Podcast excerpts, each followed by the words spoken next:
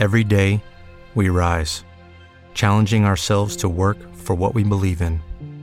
At U.S. Border Patrol, protecting our borders is more than a job, it's a calling. Agents answer the call, working together to keep our country and communities safe. If you're ready for a new mission, join U.S. Border Patrol and go beyond. Learn more at cbp.gov/careers. Bienvenidos a esta salida B, que va a ser muy de los 80s, 90s y más. Mujeres, lo que nos pidan podemos. Si no podemos, no existe. Y si no existe, lo inventamos por ustedes, mujeres. Eso es Mujeres, de Ricardo Arjona. Guatemalteco que al llegar a México se vio auspiciado y bautizado por el señor Luis de Llano y el señor Mario Lafontaine. Saludos a ambos. Pero, ¿sabían para qué lo tenían? Lo tenían para esas mujeres que necesitaban sentirse liberadas aunque siguieran tejiendo. Y lo hicieran mientras veían alcanzar una estrella. Porque si escuchamos bien la letra de esta canción, Mujeres, que hubiera escrito Neruda, que haber pintado Picasso.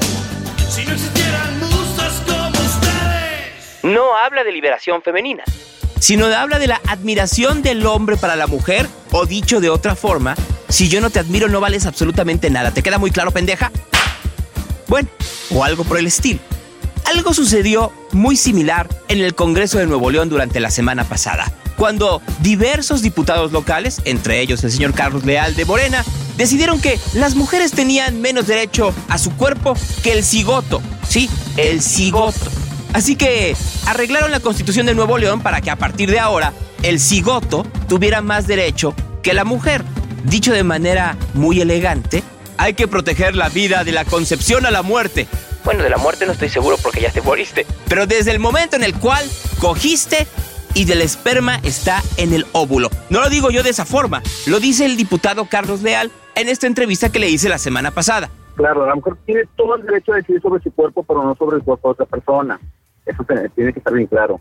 Ya el momento de una concepción ya es otra persona. Eso también debe quedar muy claro. Y no lo digo Ah. yo, escúchame, no lo digo yo, lo dice la ciencia y lo dice la ciencia La médica. ciencia no dice eso, están- Carlos. La ciencia no dice eso. Se dice que Claro hasta la semana número 12 continúa siendo un eh, continúa siendo algo que no es un ciudadano, ¿eh? Ahí le estás cambiando Ah. la concepción de lo que han dicho ver, estudios médicos escúchame. y ciudadanos alrededor Por- del mundo. Para los neoloneses, o por lo menos para los diputados que representan a esa población, la mujer pues solo puede estar como decía bien Pancho Villa, como la el rifle, atrás de la puerta y esperando al hombre. Todos los hombres dejan a sus mujeres en la casa. Eso demuestra que la mujer es buena. Algo parecido cree también la senadora norteña, solo que ella de Sonora, Lili Telles, que un día después, cuando en la Cámara de Senadores Patricia Mercado y otras senadoras le dejaron un pañuelo verde a favor de la libertad de elegir por parte de las mujeres, dijo esto. Yo les pido que así como yo no voy con ustedes a arrancarles el trapo verde del cuello, ustedes no vengan a imponerme un trapo verde que para mí significa la muerte a mi escaño. Me parece curioso que Lili Telles sienta mucho más a un trapo que está en su espalda que una niña muerta como la que se sentó encima en el caso de Paulette Guevara. ¿Se acuerdan de ese caso? Y si no, escuchemos a Lili Telles entrevistando a la mamá de Paulette. Dice, ¿qué fue lo que pasó? Eh, yo acosté a mi hija a dormir alrededor En esta cama. de esta cama. Esta es la cama de Paulette. Es- la está estrenando aparte de todo. ¿Qué pensaría Lili Telles en esos momentos? ¿Pensaría que la mamá tenía todo para llorar a su hija? ¿Pensaría que tenía que tenerla pese a ser una hija deseada o no deseada? ¿O pensaría que llegaría el momento en el cual pensaría en ella, valga tantos pensarías, en la Cámara de Senadores? No lo sé. Pero el caso de la niña Paulette fue en el Estado de México. Cuando gobernaba Enrique Peña Nieto. Un poco antes de que llegara Erubiel Ávila, el mismo que dijo que le gustaba el rock, que le gustaba Kerigma y que le gustaba Kiss de esta forma. También le gusta que los niños que van a escuchar a Kerigma y a Kiss tengan relaciones sexuales responsables. Y por eso está de acuerdo y de hecho lanzó una iniciativa para evitar el aborto en México. Por una parte, derecho a la vida desde la concepción y por la otra, ninguna mujer pisar la cárcel por cometer. Me parece curioso que quieran los priistas tanto la vida. Me parece tan curioso como que el sexenio de Enrique Peña Nieto tuvo el récord de muertes. Claro, era una inercia que venía desde Calderón y venía de Fox y venía de Cedillo y venía de Salinas. Y nos podemos seguir así desde que comenzaron las cifras, porque muy probablemente en la época de Luis Echeverría y de José López Portillo hubo también un montón de muertos, pero nadie lo sabe, porque en ese entonces los presidentes no daban ningún tipo de cifra. Pero regresando al siglo XXI, bueno, un poquito de los 90 otra vez, por favor, el, iba a decir Mijares, pero es Arjona. Señora, a su vida. Aunque podríamos también poner a Mijares. Soldado del amor en esta guerra entre tú y yo. Regresando al siglo XXI. Después de estas declaraciones, mujeres en Guadalajara, en la Ciudad de México, en Monterrey, en Querétaro, en Puebla, salieron a marchar y marcharon por sus derechos. No solo los reproductivos, sino los derechos laborales, los derechos de salario, los derechos de tener otro tipo de prestaciones, etcétera, etcétera, etcétera. Tristemente no fueron muchas. No son como las grandes marchas a los que los tenía acostumbrados Andrés Manuel López Obrador, pero es entendible. Ahora la gente ya no marcha, prende su internet y ve la mañanera. Y mientras ve la mañanera de López Obrador, con todo y sus pausas, a todo el gobierno de la República a ¿Cuántas chupadas hay que dar para llegar al chicle centro de una Tutsi Chupa Pop? Quizá el mundo nunca lo sabrá.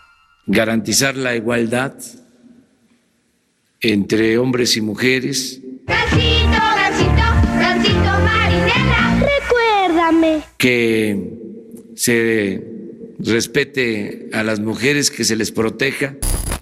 Y en una de esas mañaneras, le preguntaron a Andrés Manuel López Obrador sobre los derechos reproductivos de las mujeres y el debate sobre el aborto y dijo, no es tema.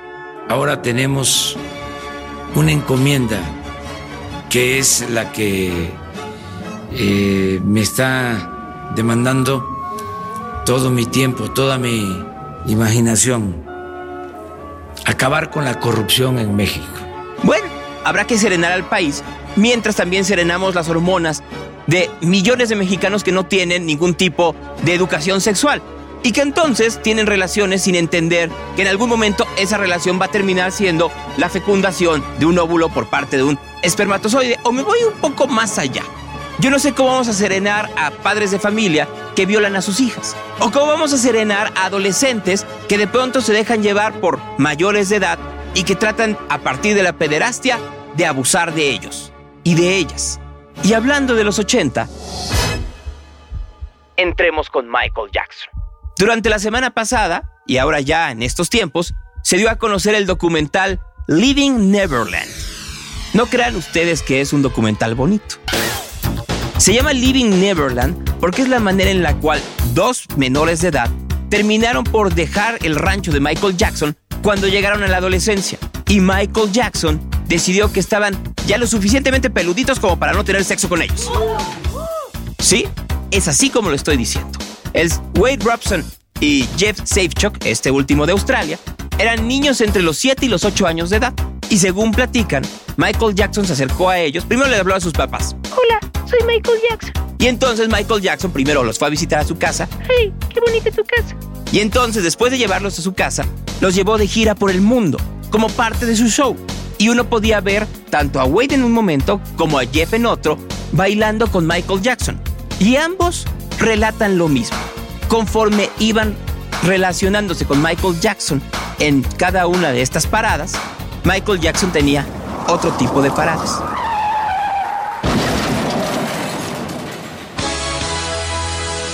Y platicaban entonces la manera en la cual primero los besaba de lengüita, luego les decían, a ver, bésame en la tetilla derecha, luego en la tetilla izquierda, luego más abajito así y así, como la bolita que le subía y le bajaba. Y uno de ellos, de hecho, dijo lo siguiente cuando llegaron a Neverland, el rancho de Michael Jackson.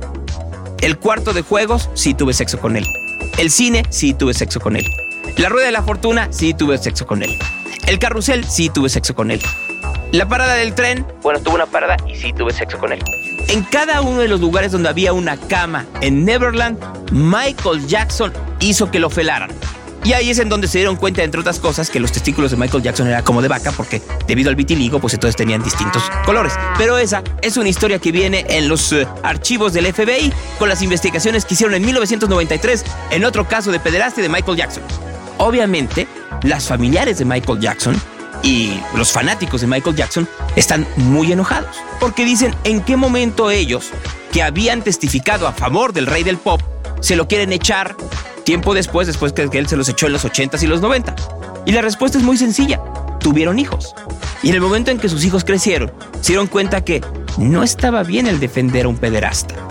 Ambos, Jeff y Wade, refieren cómo al llegar a la adolescencia, Michael Jackson los iba alejando poco a poco a poco para no volver a tener nada que ver con ellos. Guardan algunos recuerdos de Michael Jackson como el anillo de compromiso que les dio para casarse. Bueno, por lo menos les dio anillo de compromiso y no como en México quieren las señoras de Nuevo León que no se les dé ningún tipo de anillo y al cambio tampoco puedan abortar. Pero esa es otra historia. Y por último, lleguemos a los 100 días. Andrés Manuel López Obrador hizo un gran show, le llamó informe, por los 100 días de gobierno, el lunes 11 de marzo. Ahí cuando se cumplen exactamente el centenar de momentos en donde él ya tuvo la plenitud del pinche poder, aunque muchos dirían que era desde el primero de julio, pero esa es otra historia. Y ahí dijo que ya había cumplido un montón de sus compromisos de campaña, yo no los veo, que iba a cumplir con todos los eh, programas sociales que había hecho, ojalá y así sea, que se iba a terminar el tren hacia Toluca, ojalá, que se había cancelado el nuevo aeropuerto porque era muy difícil mantenerlo y porque era un nido de corrupción, no que era por una consulta, entre otras cosas más. Y volvió a decir su frase favorita, me canso ganso. Si se lo hubieran enseñado a Michael Jackson y le hubieran dicho que el ganso y el jalarle el cuello hubiera sido más sencillo que en lugar de estar violando niños, estaríamos hablando de otra historia. Y de hecho es lo que tendríamos que estar haciendo. No repetir la historia de los 90 de ignorancia y de ocultamiento como quieren algunas leyes. Y pensar más en que la educación y la información funcionan para evitar penosos episodios como el que relatan estos dos ya señores de entre sus 30 y 40 años con el rey del pop. No más para que se lo digan a Lili Telles, para que la próxima vez que se siente en su curul no lamente ni a la niña Polet ni al trapo verde. Mi nombre es Gonzalo Oliveros, regresamos en esta salida B en exactamente 7 días. A ver, a ver, espérenme. Íbamos a acabar con Michael Jackson, pero tenemos una diatriba ética en el personal que hace este podcast. ¿Seguimos programando a Michael Jackson o lo sacamos? Entonces, mientras ustedes colaboran en las redes que salen aquí en Galgódromo, vamos a poner una canción de Plastilina Mosh llamada Michael Jackson Luis Miguel. No más, para no dejar. Michael Jackson, Luis Miguel. Michael Jackson, Luis Miguel. Michael Jackson, Luis Miguel. Michael Jackson, Luis Miguel. A ver, momento, momento, pero pensándolo bien, ya que estamos hablando sobre mientras ustedes deciden o no, ¿por qué vamos a quitar a Michael Jackson? Como bien decía Pete Davidson en Saturday Night Live el pasado sábado, pues hay más gente que todavía va a misa pese a los curas pederastas, ¿no? Y que si tuviéramos que ver, todo aquel que tiene talento o que ha hecho alguna obra, tiene algo retorcido o u oscuro, oculto, que no quiere la demás gente saber. Entonces, mientras sabemos si lo oculto vale más que lo brillante, pongamos a Michael Jackson. ¿Por qué no ponemos Rock With You? Del disco Of the Wall de 1978, si mal no recuerdo, producido por Quincy Jones. Aquí tienen Rock With You de Michael Jackson.